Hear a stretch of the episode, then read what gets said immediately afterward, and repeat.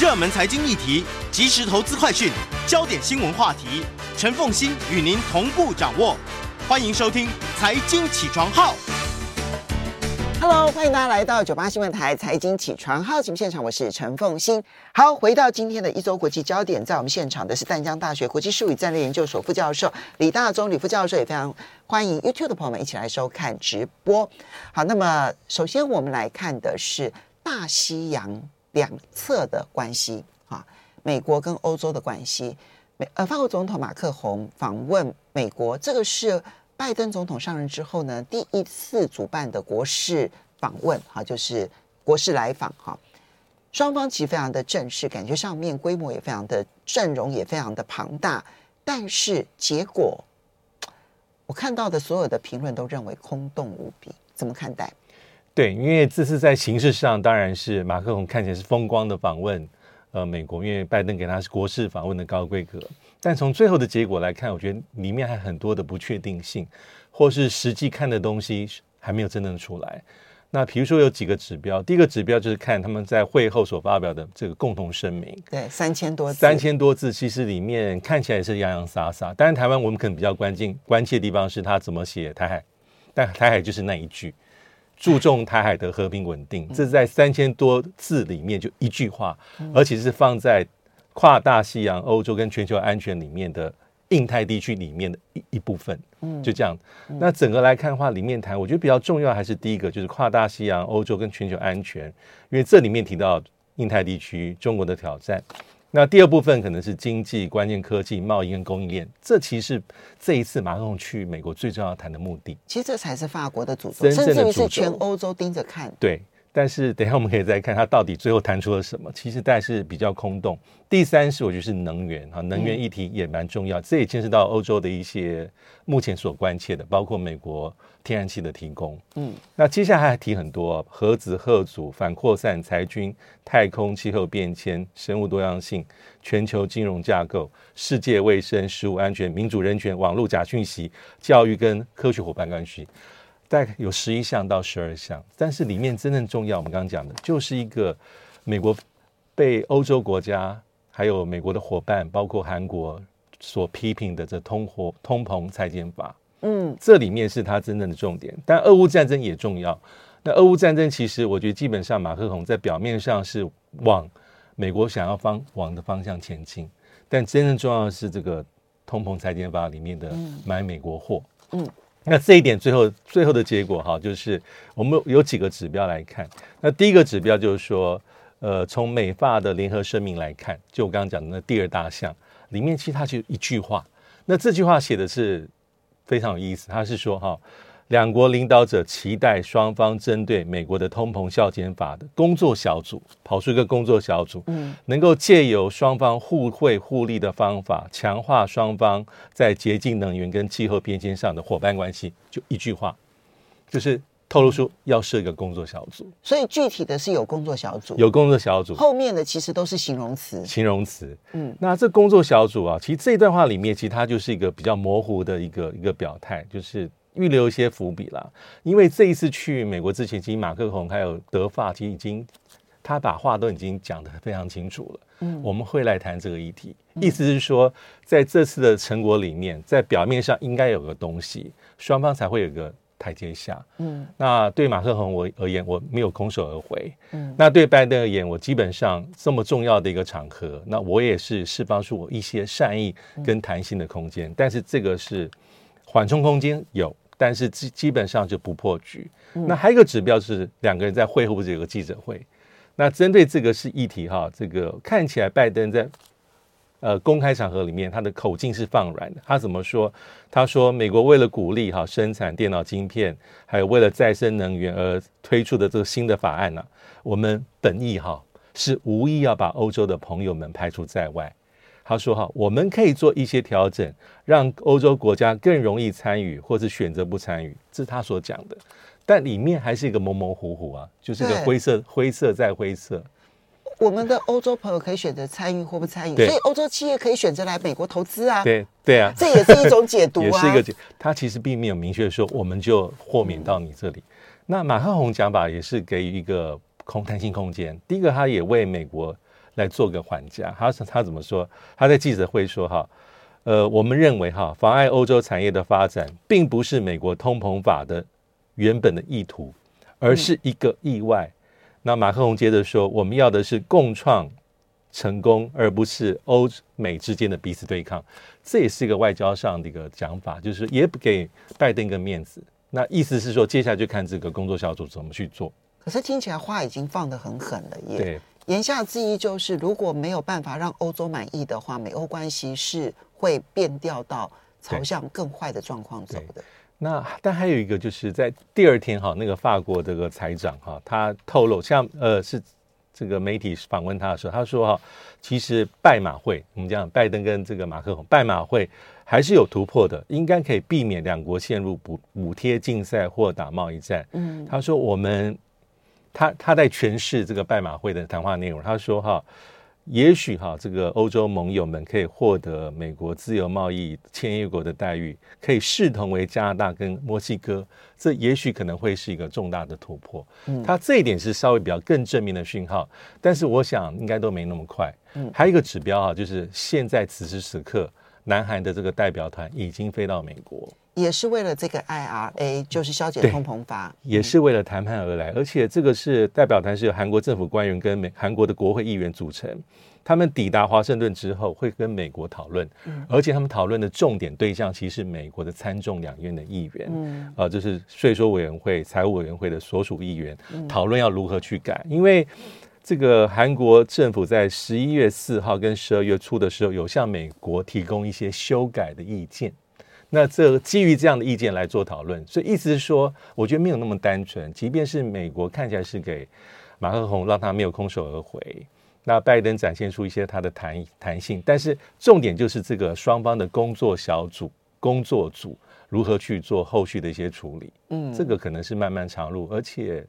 我觉得对于拜登而言，他其实让步的空间应该也没那么的大。好，所以我我就好奇了，就是说，那么带着有一个工作小组的未来希望这件事情，能不能够让欧洲就接受了现况啊？我们就要来看的是欧洲的反应到底是如何哈？因为也正好在昨天，就美欧贸易。会议举行哈，他们这个例行性的会议跟这个工作小组应该是没有直接的关系。是，但是我们看到法国总统马克宏回到欧洲之后就放狠话，说这个 IRA 就是这个削减通膨法呢，根本就是欧洲的工作杀手。你要注意这一类的用词，因为这一类的用词它都是在诉诸基层底层的劳工。对，这个基层底层的劳工，他一旦认为你美国正在偷走我的工作机会的时候，那那个反动的情绪就会变得很强烈。然后，嗯，这个欧盟执委会主席冯德莱恩，他应该是被公认为最亲美的，但是他也放狠话，他就说这个 IRA 对于美欧关系的伤害非常的大，欧洲现在必须要走自己的路，言下之意就是欧洲也要走保补贴啦、保护主义啦这样的一条路。就连德国之声都要发表一篇类似社论了，哈，就是说涉及经济利益，美国的首选永远是美国，欧洲人必须要清醒认识。我觉得那个舆论圈，还有包括他们的政界的高层，都在转变中，哎，非常非常的强硬哈，因为这件事情其实对美欧而言都有各自的内部考量。其实拜登也是啊，这个 IRA 也是他所这个行政部门所推的，然后三众两院议员当然是高度的支持，也是在为了保护自己。那对欧，稍微休息一下，马上回来。欢迎大家回到九八新闻台财经起床号节目现场，我是陈凤欣。在我们现场的是淡江大学国际术语观与战略研究所副教授李大中李副教授，也非常欢迎 YouTube 的朋友们一起来收看直播。我认为美呃美欧的关系当然是一个国际关系上面核心中的核心。那双方如果能够谈出一个针对 IRA 啊，然后有一个协调合作的一个可能性的话，那美欧关系就还可能继续紧密。但是呢，如果说这个有关于削减通膨法 IRA 的争议没有办法消除的话，那么美欧关系的决裂，你就知道这个国际关系的板块就会出现剧烈变化。对，这是第一个部分。但我从财经的角度来讲，嗯。它会刺激全世界去 WTO 化，嗯，因为世界贸易组织就是不能够有补贴啊，对，然后不能够有那个就是歧视性的一些不公平竞争啊。那削减通膨法其实已经是完全都违反了 WTO。嗯，那现在欧洲是说要劝美国不要这么做，但是美国如果硬要干下去的话，那欧洲就也要自己这么做。对，对，那当美欧都违反 WTO 的时候，全世界就去 WTO 化了。对，我觉得这个在财经上面影响也是非常大的。对，所以这老师那个那个这个通膨裁减法，其实在去之前，其实德法等国就已经讲很清楚，说你这个通膨削减法对美国所产生的效应是建立在我们的成本跟我们的损失之上。嗯，那这个是非常非常不公平。那这个事情其实呃，我觉得马克龙回去之后还是会受到很多。这个民意啦，媒体严格的检视。那其实，在这这个是，就是法国的感觉是说，哈，美国的算盘打这么精，亲兄弟还明算账。那而且他们的争议也不止在这里，也包括天然气。其实天然气这件事情，就是俄乌战争之后，啊，我们刚刚讲到，其实这次讨论的重点之一也在这里。就是能源方面哈，一方面哈，欧洲当然是说明年还要更加去大量去购买美国的这液液态氢天然气，但其实这里面我们看马克龙这这事情是两度发表谈话，在十一月八号、十月二十一号就两度批评，说你是在打战争财，嗯，那讲的话其实非常的直白。那法国的经济部长也讲过类似的话，因为过去有很多的案例，就是美国赚的太多，嗯啊，很夸张。其实德国的经济部长哈，这个绿党的哈贝克。在十月的时候受访的时候，他也讲一样的事情，所以代表说，在这个议题上，哈，美欧的这个利益不见得是完全的一致。虽然是在这个利益上，在价值观上，过去一直还有一定的这个共识，但是欧洲可能是当讲则讲了。嗯，呃，美欧之间并不是说所有的事情都在完全一致的轨道上面。嗯，对。你觉得，嗯，大西洋之间的裂解的可能性存在吗？呃，我大概不会想用到裂解这么强烈，但是这个矛盾跟这个间隙裂痕其实是产生的。嗯，假设在这个通膨削减法里面哈，最后美国没有给到一个欧洲伙伴之间至少有比较可以下台阶或是比较可以接受的条件的话，嗯、这个就就比较糟糕。所以这会是未来一个月全世界都要观察的一个风向。我觉得是一个很重要的重点。好，一个削减通膨法，另外一个就是天然气。天然气这两件事情，美国若不让步的话，欧洲这边恐怕对很难再继续的跟美国继续做很好的盟友了。这是观察指标。接下来我们再来看的是欧洲理事会主席米歇尔访访问中国大陆，他跟习近平会面。对，感觉上中国大陆其实也高度重视米歇尔来访，甚至于可能重要性有一点超越萧兹。对。因为这个米歇尔毕竟是欧洲理事会的主席，那他也是继萧兹之后第二位哈访问中国大陆的欧洲领袖，那也是疫情爆发之来，其实中国大陆领导者跟欧盟的领袖首度啊面对面的会晤，所以还是很重大的象征意义了。我觉得消极上来讲，至少让这个中欧关系回稳跟打底。避免啊，这过去两三年来这种恶化的状况往下探，这我觉得是最重要的地方。因为在习近平在这个开始复出之后，疫情结束，在集团里他已经见过好多的欧洲领导者了。真的，他真的就是大外交付出。对，你看法国那时候马克宏已经见过，意大利总理、荷兰首相、西班牙首相，在当时他没有见的就是米歇尔，因为他后来会自己会去。嗯但是他没有见冯德莱恩，嗯，那这次去其实我觉得还是比较重要讯号，因为呃，过去两三年来中欧关系出现很大变化，那主要还是一个欧洲对中国大陆的定位发生重大改变，嗯，那包括香港、新疆还有美国因素，我觉得在后面就推波助澜，嗯，所以当这个欧洲开始对中国大陆的定位变成是。合作伙伴，但又是经济的竞争者，又是体制对手的时候，这代表说双方的互动的这个面向非常的复杂，非常广，这是中国大陆比较不喜欢见到的地方。嗯，那这一次其实米歇尔去，我觉得是一个比较呈现啊比较务实的路线跟思维，因为中欧关系哈。虽然欧洲一直想要分散风险，但是经贸跟投资其实没有断链跟脱钩的本钱。很多数据都可以这样看，因为中国大陆就是欧盟最大的贸易伙伴，那欧盟也是中国大陆最第二大的贸易伙伴。那去年的双边贸易额是我们之前有讲过，首度提这个突破八千亿美金，这里面可能德国就占三分之一。那今年的话，前十个月份中欧贸易额是七千一百一十四亿美金，也有大幅成长。那欧盟对中国大陆的直接投资也大幅成长百分之一百二十以上。所以这次米歇尔去，我觉得至少有这样的功能。那从双方会后所发布的一些新闻来看，其实习近平也是借由一些他代提了四点意见。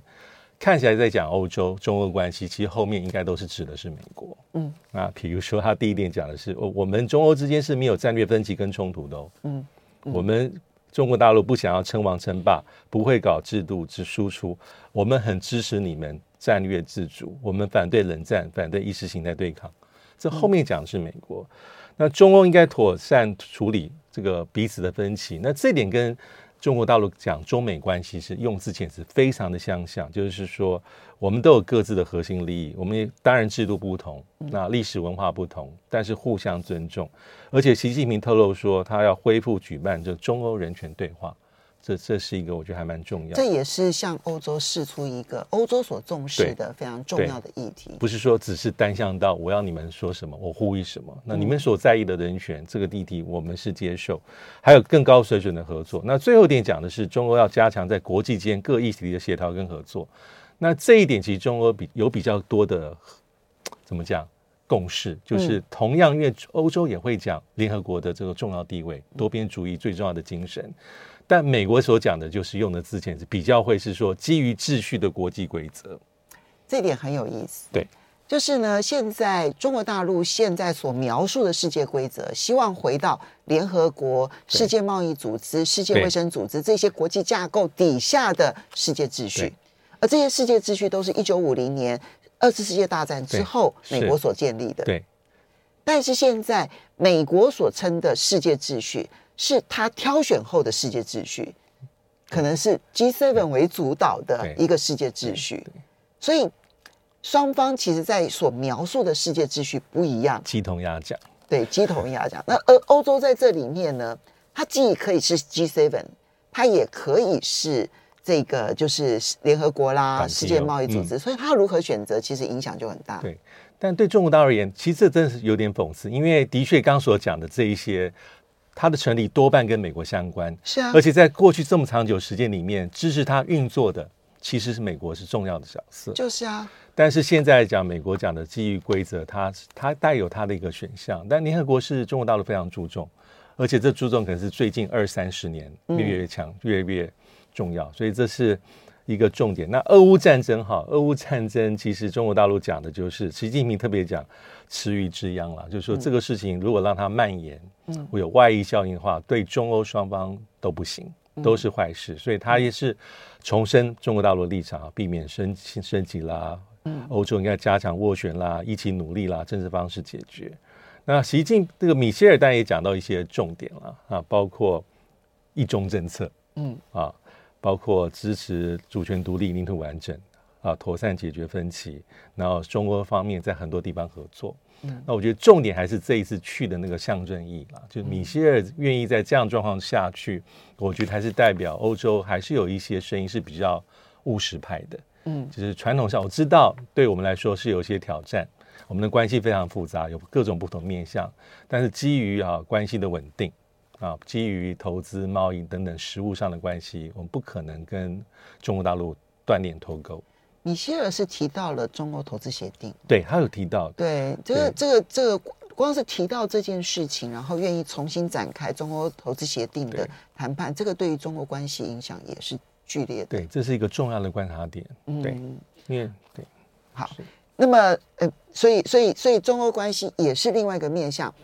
双方你觉得会真的就朝向春暖花开吗？欸、其实问题还很多，我觉得还要再观察，因为即便是有提到这个中欧这个贸易协定，因为我们知道，因为过去是因为其实也也是一个包括新疆、香港啊，所以包括欧洲议会对这个都有很大的一些意见，所以暂时是把它搁置。但有没有办法重启？我觉得还要再可能还有更多的氛围去铺陈。可能没有这么的快，但至少这次去，我刚刚讲最消极意识，中欧关系可以打底，避免避免进一步的过去两三年哈往恶化的方向前进。对，现在是因为欧洲内部的 这个抗中的民民意的声浪实在太高了。有，所以你真心要把它解决，其实也是蛮困难。对，我觉得主要这个重点哈，就是其实各自国内都有这样的民意。那第二个因素，我觉得还是美国，美国因素，因为美国在后面希望能够拉着欧洲的伙伴走，加入它比较明确的一个抗中的一个这个这个这个范围里面去。但欧洲里面有它不同的一些思考，而且美欧关系其实很重要的伙伴跟盟友，但是从过去到现在也没有说不吵架的，嗯，他们利益不见得一定都在同一条船上，是向来如此。好，接下来我们再来看到的是芬兰跟瑞典啊，其实在今年呢有一个很大家觉得好像很久以前了，对不对？哈，但事实上你知道，呃，俄乌战争是二月二十四号开打的，对。所以呢，芬兰跟瑞典想要加入北约呢，都是今年年中的事情，对，还不是年初的事情，而是今年年中的事情。对，不过那个时候呢，大家觉得信心满满，可以在三十天之内啦，哈，或者是短短的两个月之内呢，芬兰跟瑞典就可以加入北约。但是半年过去了。为什么始终无法加入呢？休息一下，马上回来。欢迎大家回到九八新闻台财经起床号节目现场，我是陈凤欣。在我们现场的是淡江大学国际术语战略研究所副教授李大中李副教授，他同时也是中华战略前瞻协会的理事长。好，那么呃，李老师，我们就来谈这个芬兰跟瑞典，因为这是俄乌战争当中很重要的一个地缘发展。哈，那么对于芬兰跟瑞典的民意来说，过去从来他们是反对加入北约的，多于要加入北约的，就没想到因为一个俄乌战争，反而是让芬兰跟瑞典更积极的希望能够加入这个北约，而且也在五月二十八号正式的提出申请。六月的时候呢，也举行了初步的会议，几乎已经确定就是要加入北约了。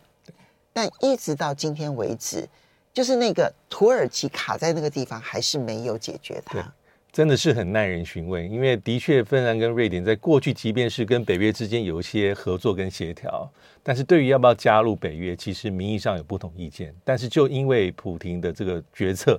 让本来应该不会进入北约的，对，那这个民意出现重大的改变，而且后来变成分瑞一起一致性的提出进加入北约的正式的要求。嗯、所以最后在 今年六月份的时候啊，这个。有一些四方会谈啊，就是北约的秘书长史托滕伯格，还有芬兰的总统啊，还有当时的瑞典首相啊，现在已经下下下台了，这个安德逊，还有土耳其的总统这个埃尔段，双方来谈判。那最后哈，呃，根据当时的一个媒体的这个报道是，土耳其原则性同意分类可以加入北约，而且还分别跟两个国家哈，包括北约在内签署所谓的备忘录。根据当时媒体的报道，其实土耳其是有附加条件的，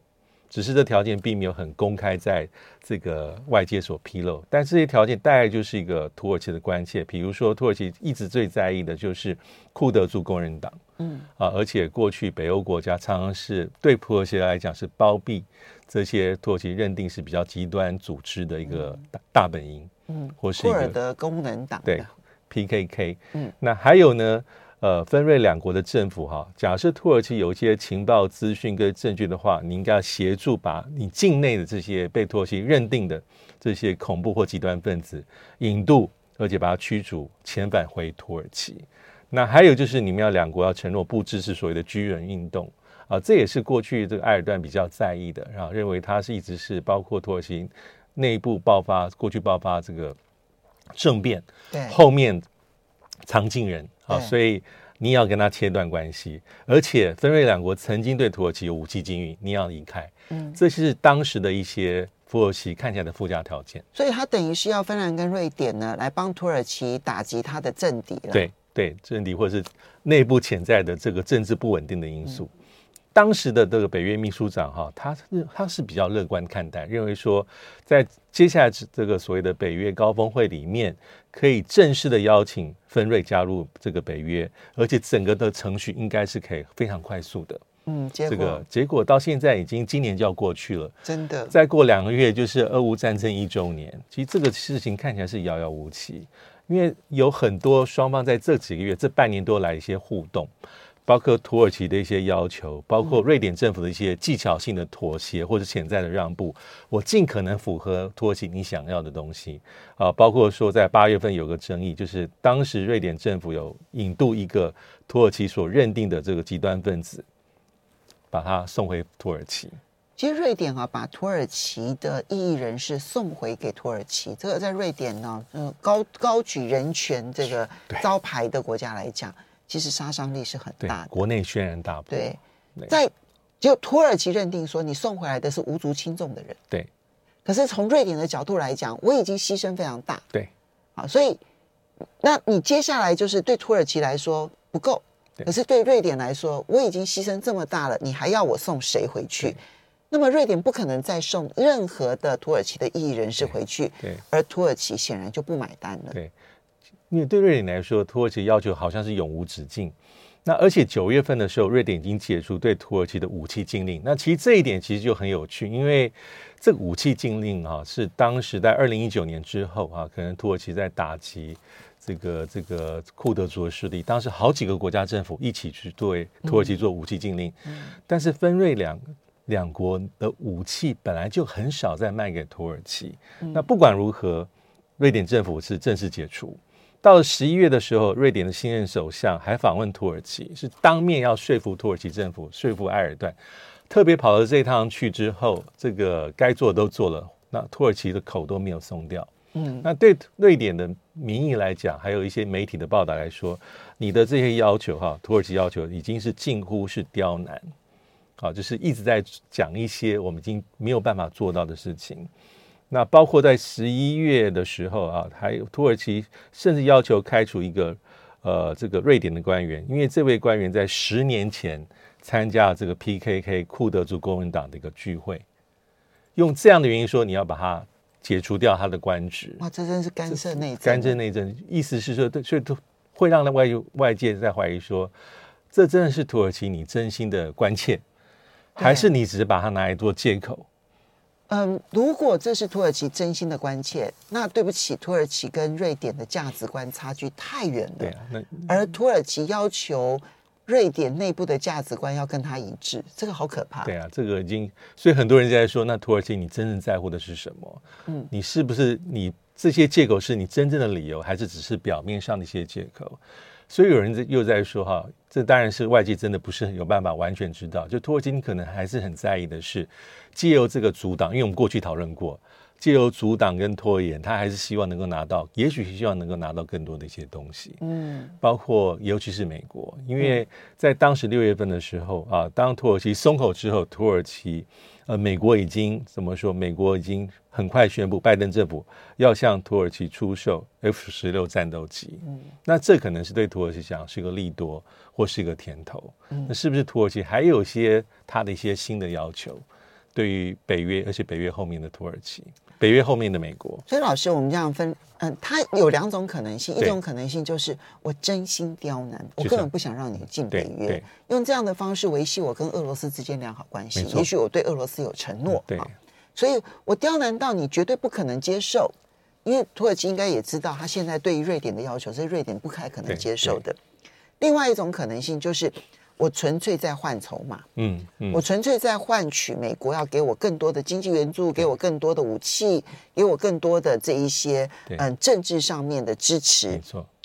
你觉得这那这样子的话呢？它是有可能会让芬兰跟瑞典加入，只是美国要付代价，而不见得是瑞典跟芬兰付代价。你觉得哪一条路的可能性比较高？哎，我觉得很难判断呢。对，而且还有一种讲法是说啊，埃尔段也不无内政上的考量，因为毕竟这个土耳其这个总统大选就在明年啊，呃，所以因为眼下土耳其的这个内部也有些他的问题，所以有可能是借由这个议题来展现说，土耳其在外交上还是有很大的主导权，嗯，很大的自主性，而且我们并没有任何的软弱。任何的退缩，但他通膨那么严重，对呀，对啊，你在外交上面不软弱又怎么样呢？它的通膨，没错，十一月的通膨百分之八十二，经济状况不好，呃，终于出现了下跌了，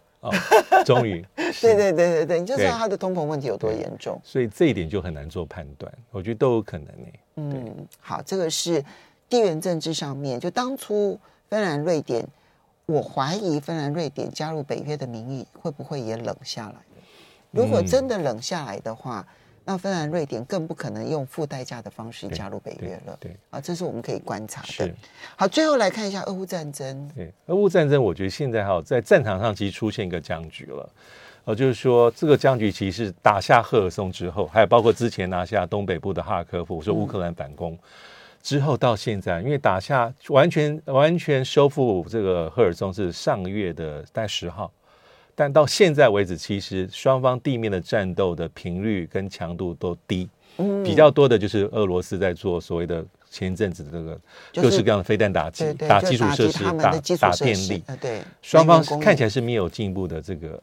出现大规模攻势，有人认为说是跟冬季来临相关。嗯，那在政治上其实也是，我觉得，因为拜登在之前跟马克宏碰碰面的时候，他要讲一些话，又让大家在揣摩，在评估美国到底在想什么。他讲的话是说，如果哈有前提，如果普京愿意结束入侵，我愿意跟普京对话，这应该是拜登讲的第一次。